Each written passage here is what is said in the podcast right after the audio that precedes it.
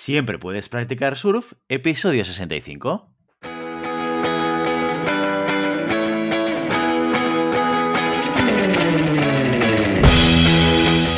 Bienvenido y bienvenida a Siempre puedes practicar surf, el podcast semanal sobre recursos humanos. Podrás encontrar en iVoox, Spotify y iTunes y en nuestra página web globalhumancon.com, donde también encontrarás más contenidos en nuestro blog e información sobre nuestros servicios. Apúntate a nuestra newsletter y no te perderás nuestros webinars en directo o nuestras formaciones abiertas. Este podcast está pensado para profesionales de recursos humanos, gerentes o jefes de equipo, y podrás encontrar técnicas, consejos, ideas, conceptos y noticias sobre la gestión de personas. Eso sí, con un enfoque práctico y aplicable. Mi nombre es Guillermo Cornet, presentador de este programa, y hoy con nosotros en Siempre Puedes Practicar Surf volvemos a tener a mi compañera en Global Human Consultants, Ramón Íñiguez. Ramoni, muy buenos días. ¿Qué tal? Buenos días, Guillermo. Encantada de estar de nuevo aquí. Hacía, hacía tiempo que no te pasabas por el podcast. Sí, ya, ya hace tiempo que no me invitabas, ¿eh? bueno, con muchas ganas de hablar hoy contigo de un tema tan importante y, y seguramente que se ha vuelto un quebradero de cabeza para muchas personas, para muchos profesionales de recursos humanos, para muchos departamentos de recursos humanos y muchas empresas, sobre todo con la llegada del COVID y de, y de trabajo a distancia o trabajo en remoto. Hoy vamos a hablar con Ramón Íñiguez sobre el onboarding o el proceso de bienvenida de candidatos que acabamos de incorporar.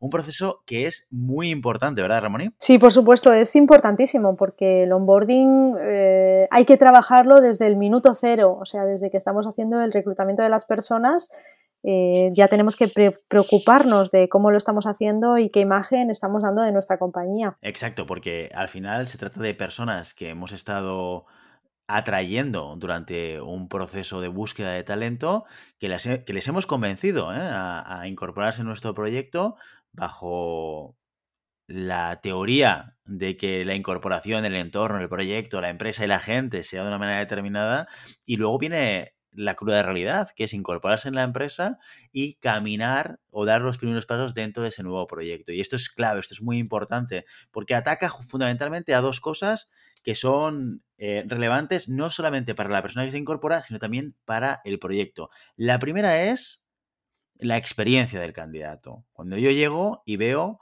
o empiezo a comparar lo que me han contado con lo que me encuentro realmente. Y eso va a hacer que la persona o se sienta comprometida desde el minuto uno o que tenga experiencias o eh, sentimientos encontrados y diferentes entre, oye, pero si me encontraron una cosa, me, voy a encontrar otra. O a mí me hablaron de que los objetivos eh, iban a ser estos y me estoy encontrando otros. O a mí me hablaron de que venía yo a hacer esto y ahora me están explicando una historia que no tiene absolutamente nada que ver. Con lo cual esa coherencia y el cómo trabajamos eso en el onboarding es súper importante.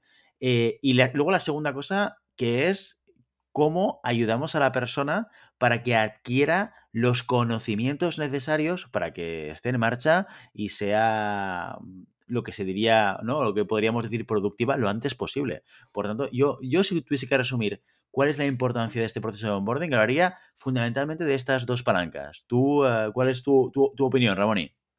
Pues completamente de acuerdo en lo que comentabas cuando hablas de la experiencia eh, y conocer pues cuáles son las expectativas que esta persona eh, tiene y si se están cumpliendo y si no se están cumpliendo, pues evidentemente esto tiene muchísimo que ver con la retención, o sea, con cómo somos capaces de retener a estas personas y por lo tanto cómo somos capaces de generar compromiso en, en las personas que forman parte de nuestra organización.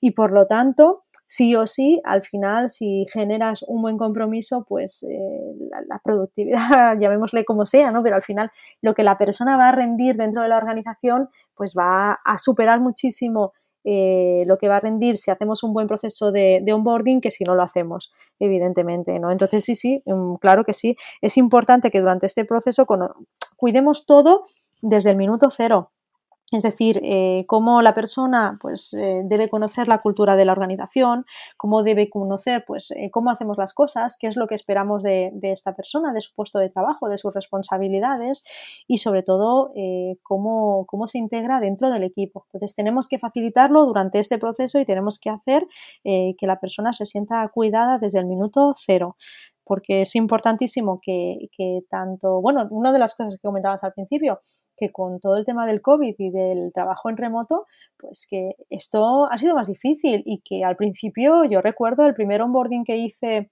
estando 100% en remoto, eh, un proceso que, que me costó cambiar del modelo presencial al modelo en remoto, cómo debía ser, ¿no? Me lo planteé y dije, ¿cómo debe ser este proceso? ¿Qué debo cambiar? Porque no solo debo cambiar, pues que ahora en vez de reuniones eh, presenciales para formar e informar a la persona, eh, para ayudarle durante eh, su proceso inicial, no solo que voy a tener que hacer esas reuniones por videoconferencia, sino qué más voy a tener que hacer para que esa persona sienta que forma parte de la organización, ¿no? Y a partir de ahí, pues, pues incorporar diferentes eh, procesos para cuidarle, porque un, proceso de onboarding, Guillermo, no es un proceso que dura eh, poco, eh, no es un proceso que dura un mes, no es un proceso que dura dos meses, dos meses. Como te decía, debemos cuidarlo desde el momento que estamos iniciando nuestros procesos de búsqueda de talento, pero es que debemos cuidar cuando tenemos a la persona ya eh, seleccionada y la persona también nos ha seleccionado como proyecto para, continuar su, futuro profesional. Además de eso, durante el primer año como mínimo debemos acompañarle en este proceso de onboarding. Entonces tenemos que diseñar muy bien no solo la bienvenida al minuto cero, sino todo lo que viene detrás. ¿vale? Entonces, una de las cosas eh, a tener en cuenta es que eh, pues hay que tener un contacto constante. Eh, y eso me di cuenta, lo dicho, eh, con el remoto muchísimo más, que las personas sientan que estás ahí. Muchas veces estabas realizando pues un proceso de, con todas las entrevistas online, por lo tanto era decirle, oye, no te preocupes, sigo aquí contigo, estamos esperándote y diseñamos un email previo a la incorporación en el cual les, les, agradecía todo el proceso y les decía que les estábamos esperando con los brazos abiertos. O sea, eh, una comunicación constante con las personas que se van a incorporar desde antes de la incorporación, ¿vale? Entonces, a partir de ahí, eh, una vez antes de que se vayan a incorporar, una vez van a venir a tu, a tu organización, pues también tienes que diseñar muy bien qué vas a hacer, cómo va a conocer fácilmente tu organización, porque contra antes la conozca, contra antes conozca el servicio, producto, lo que ofrecemos, más fácil le va a resultar integrarse en sus funciones y comprenderlas. Entonces es necesario que tengan una visión global. A veces eh, antes no se hacía, pues por ejemplo el, poder decir, bueno, pues que tenga una visión global, no, bueno, pues que venga, le explico cómo debe trabajar y vale, pues para adelante a trabajar. Y la verdad es que no, porque eh, es importante, hay relaciones internas dentro de la organización, eh, te comunicas con otros departamentos. Entonces, si tú tienes una visión muchísimo más global de cómo es el proceso en la organización, eso va a facilitar mucho más tu integración. Por lo tanto, cuando diseñamos un onboarding, también tenemos que tener en cuenta que cuando se incorpora la persona, vamos a tener que formarle, informarle y presentarle la compañía en general. ¿Por qué? Porque es importante que conozca también la cultura, cuáles son nuestros valores, cómo nos gusta trabajar en esa compañía. ¿vale? Entonces, todo tenemos que diseñarlo pensando en esto. Un tema importante también, oye, que la persona sienta que cuando se va a incorporar, cuando llega ese primer día, realmente le estábamos esperando. Por lo tanto, hay que reservar las agendas. Hay que preparar un welcome pack que sea con pues lo, que, lo que se haga, pues depende, cada compañía decide cuál es su welcome pack, pues puede ser un libro, puede ser eh, algún welcome pack que hemos hecho, pues alguna, oye, chocolatina, un dulce, te esperamos para, pues, para pasar buenos momentos, eh, una carta de bienvenida, un mensaje, eh, por ejemplo, pues no sé, tecnología, ¿no? Si la vas a necesitar en, en, tu puesto, pues mira, esta tecnología te va a ayudar. Que esa persona tenga el Welcome Pack preparado en su mesa, con su ordenador, con sus claves de acceso, que todo eso lo tenga ya preparado, da una sensación de que, ostras, aquí me estaban esperando, aquí realmente querían que viniese. Buah, pues da muchísima alegría a la persona que se va a incorporar dentro de la compañía. Pues lo importante, como decíamos, es tener el Welcome Pack preparado para que la persona sienta que le estamos esperando. No hay nada peor eh, dentro de un proceso de onboarding, es que se incorpore alguien dentro de tu organización y la gente empieza a decir, ay, no, pues mira, ahora no puedo reunirme contigo, eh, es que tengo el día muy ocupado, yo creo que es lo peor que le puede suceder, ¿vale? Por lo tanto, esto hay que prepararlo muy bien, tanto si es presencial como si es en remoto, ¿de acuerdo? Y como decíamos, una visión global y general de toda la compañía. Además de esto, pues eh, como decíamos, no solo es el, onboarding eh, que nosotros hacemos durante esto, este primer mes, que puede durar la formación inicial, sino que hay que preparar un acompañamiento a la persona eh, durante este primer año. ¿Por qué? Pues porque pueden pasar muchísimas cosas, porque puede pasar que alguien venga con unas expectativas de proyecto, con unas ilusiones y por lo que sea, no se están cumpliendo tenemos que ser capaces de detectarlos, ser capaces de reenfocar si es necesario, prever eh, posibles salidas o posibles frustraciones. ¿Y cómo lo hacemos? Pues marcando reuniones de acompañamiento, reuniones de acompañamiento que sí o sí la persona involucrada debe ser eh, su responsable directo, debe ir eh, pues por lo menos en el primer mes de, llegada, después del primer mes, después de los primeros tres meses, después a los seis meses y al cabo de un año. Para ir viendo la evolución de estas personas dentro de, nuestros equipos. Una vez hecho esto, recursos humanos evidentemente tiene un papel súper importante porque al final también tiene que ver, eh, eh, materializar esas expectativas, ver cómo se están materializando para las personas que se incorporan y entonces acompañar y preguntar pues al manager cómo está yendo la incorporación de esta persona, cómo está yendo la integración, cuando hablamos con la persona es cómo se sienten con la organización, cómo se sienten con el proyecto, importantísimo, y cómo se sienten con el equipo. ¿De acuerdo? Con lo cual, pues eh, yo creo que ese acompañamiento es básico, ¿no, Guillermo? Completamente, completamente. Oye, y, y, de cara a medir eso, porque yo sí que le veo, primero le veo mucho trabajo a esto, esto yo creo que es una reflexión que tenemos que hacernos, que a veces cuando estamos en el mundo de los recursos humanos, eh, claro, tenemos una preocupación muy, muy importante en muchos departamentos de recursos humanos, que es incorporar personas. Que esto es clave para el negocio, porque al final necesitamos profesionales que tengan las competencias adecuadas y que sean capaces de poder generar valor a la compañía y esto normalmente nos genera mucha presión, porque cuando buscamos a alguien, mm, normalmente eh, los directores generales no nos dan seis meses para buscar, nos suelen decir, oye, y esto para mañana, ¿no? Y una vez cuando tenemos a la persona identificada, hemos conseguido al talento adecuado, eh, que cuadra perfectamente con lo que estamos buscando, que además internamente ha sido validado, o sea, ese es el momento de apertura de champán muchas veces, ¿no? Oye, vamos a brindar, vamos a brindar porque hemos encontrado a la persona adecuada eh, para nuestro proyecto. Pero yo mi reflexión es, oye, no abras todavía el champán, ¿eh?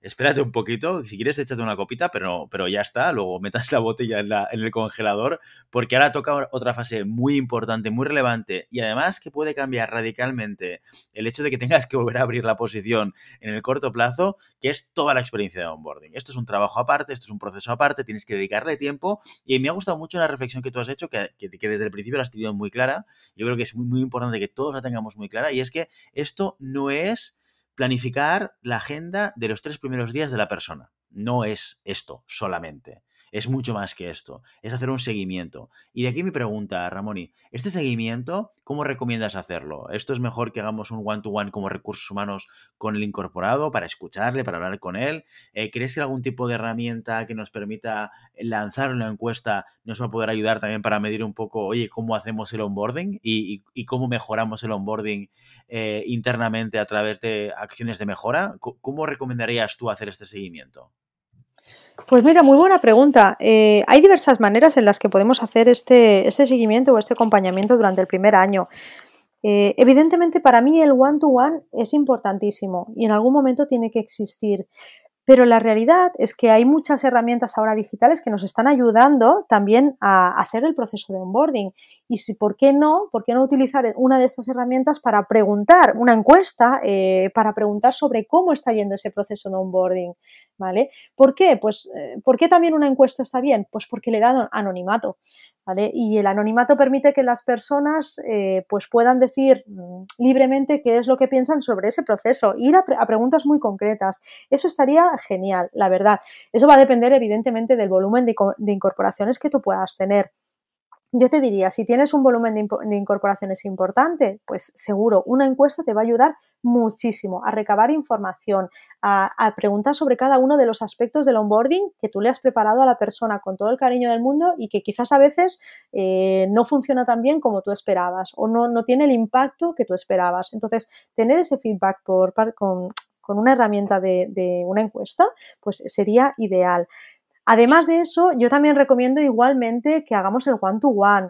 Como digo, para mí involucrar a los responsables es importantísimo, a los managers de esas personas. ¿Por qué? Porque ellos también tienen que recibir, ese feedback, ellos también tienen que aprender a escuchar y a preguntar sobre cómo se sienten las personas en sus equipos. Por lo tanto, para mí es una herramienta importantísima el one-to-one involucrar a los responsables y eso no quita que evidentemente recursos humanos pueda hacer algún tipo de encuesta o también pueda hacer igualmente para validar el one-to-one después. ¿Vale? Tampoco vamos a estar todo el día preguntándole a la persona sobre lo mismo, porque al final se nos cansará. Pero si decimos, por ejemplo, que en el primer mes le pregunta y se sienta el responsable con la persona, nosotros después tenemos que preguntar al responsable cómo ha ido y evidentemente a los tres meses ser nosotros los que contactamos con esa persona y le preguntamos, ¿de acuerdo? Para que nos dé también su visión. Entonces, yo creo que todas las herramientas son buenas. Y de hecho, hablando de esto que, comentábamos, cómo digitalizar el, proceso, porque creo que es una parte muy importante.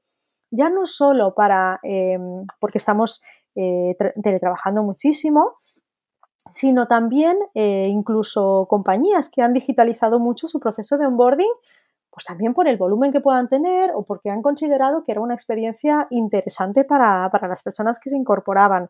Eh, hay herramientas que permiten incluso pues, crear tours de bienvenida en el cual las personas, pues imaginaos una empresa mm, pues que está deslocalizada y que tiene eh, personas trabajando desde diferentes lugares del mundo, pues cómo enseñarle la sede principal, el headquarter, pues oye, fantástico, creas un tour, le permites a la persona ir por los diferentes departamentos, tener una explicación de cada área, qué es lo que hace y que pueda ir como si estuviese eh, prácticamente pues yendo por esas instalaciones y conociéndolas. Yo creo que hoy en día tenemos una cantidad de herramientas eh, que realmente nos ayudan a que este, este nivel de compromiso que podamos generar o este onboarding que podamos, eh, que podamos diseñar sea cada vez más atractivo y realmente generemos el impacto que, estamos buscando, que es lo que decíamos, cuidar la experiencia de las personas que se incorporan con nosotros en las organizaciones, por lo tanto, generar compromiso y retener a las personas y, por lo tanto, hacer que rápidamente eh, aceleren su incorporación y, por lo tanto, puedan conseguir incrementar, pues al final, pues, la productividad, que también es algo que nos interesa como compañía, ¿no? Entonces yo creo que hay muchas, muchas herramientas, Guillermo, que todas son interesantes, que utilizar encuestas para preguntar mm, es ideal y es un complemento perfecto para generar eh, la respuesta anónima y, por lo tanto también eh, complementarlo con otro tipo de, de, digitalización del proceso de onboarding. Oye, muy, muy interesante lo que cuentas y yo quiero eh, recoger una cosa que has dicho al principio y que no quiero que te marches sin que me des más información. Al principio has dicho, cuando llegó el trabajo en remoto, yo tuve muchas dificultades eh, para empezar los primeros onboardings. Me gustaría que nos explicases a toda la audiencia las principales dificultades que te encontraste y cómo las has resuelto. Pues bien, eh, simplemente decirte que claro, que diseñar el proceso inicialmente pues era, tenía montada pues una serie de reuniones en la que participaban varias personas, explicaban eh, cómo era la compañía, la gente pues estaba en, en, las instalaciones de la compañía, lo veía, también pues el primer día lo normal era hacer una comida con todo el equipo para facilitar la integración con el equipo eh, y coordinar esa comida. Quiero decir que tenía esto así como montado muy, muy presencial evidentemente. Y claro, cuando fue el primer proceso de onboarding, eh, pues bueno, ¿y ahora cómo lo tengo que hacer? ¿Cómo hago que las personas participen? ¿Cómo consigo que esta persona se sienta eh, que estamos igualmente con él o con ella? Pues bueno, pues lo, cambié y así, lo que ¿cómo, ¿cómo va a recibir el equipo? Pues bueno, ahora es enviarle todo el equipo a casa para que lo tenga, con el welcome pack, enviarle las claves de, acceso previamente a su incorporación para que eh, con el calendario de cómo van a ser las reuniones que vamos a hacer, para que tú, para que la persona ya sienta que, que eso está programado, que se le va a ayudar durante todo el proceso. O sea, lo que tuve que hacer es cambiar principalmente alguno de los pasos, adelantar algunos de esos pasos y preparar todo para que la persona lo tuviese en casa desde el minuto cero. ¿Vale? Eso es básicamente lo que, lo que, las principales dificultades que tuve, porque no es lo mismo llegar, decir, bueno, pues aquí, claro, aquí estaba todo a mano, decir, pues bueno, los técnicos de ti, pues toma, aquí tienes tus credenciales, si algo no está, pues bueno, lo tengo al lado y le pregunto a la persona. Aquí no, tenía que estar todo muy, muy, muy bien definido y previo a la incorporación de la persona. Básicamente esos eran los, eh, las principales dificultades y los principales cambios que, he tenido que introducir, que evidentemente se han ido mejorando ¿eh? a lo largo del tiempo. Te das cuenta y dices, uy, aquí ha faltado no sé qué. ¿Y, sabes cómo, cómo, han ido mejorando? Pues preguntando a las personas, ¿qué has echado de menos? Eh, ¿Cómo ha ido este, este primer eh, este aterrizaje? Pues preguntando es como realmente hemos conseguido pues cada vez ir mejorando más el, proceso de onboarding, porque al final es lo que, lo que importa, el feedback que nos dan las personas, porque nosotros lo hacemos con intención de generar un impacto. Tenemos que preguntar si ese impacto es lo que nosotros esperamos. Si no preguntamos, está clarísimo que no mejoraremos. Totalmente, totalmente. Muy bien. Oye, Ramón, muchísimas gracias por, venirte hoy por el podcast a explicarnos la experiencia de onboarding y cómo podemos mejorarla y sobre todo una cosa muy interesante que compartas con nosotros tus eh, dificultades y, tus aprendizajes. Así que, Ramón, muchísimas gracias por estar hoy aquí. Pues muchas gracias a ti, Guillermo. Un placer. Ya sabes, como siempre. Muy bien. Y ya sabéis, no puedes detener las olas pero siempre puedes practicar surf. Y hasta aquí nuestro episodio de hoy. Como siempre, queremos invitaros a que os pongáis en contacto con nosotros, nos deis vuestra opinión y nos sugeráis si tenéis algún tema o alguna pregunta concreta. Lo podéis hacer siempre a través de la página de contacto en globalhumancom.com barra contáctanos y a través de las redes sociales. Estamos en Facebook, estamos en Instagram, en Twitter y en LinkedIn. Y si el contenido de este podcast te gusta, no te olvides suscribirte, darnos 5 estrellas en iTunes y me gusta tanto en iVoox como en Spotify. Muchas gracias por todo, por tu tiempo, por tu atención y por tu interés en estos temas sobre la gestión de personas. Nos escuchamos la semana que viene. Hasta entonces, feliz, semana.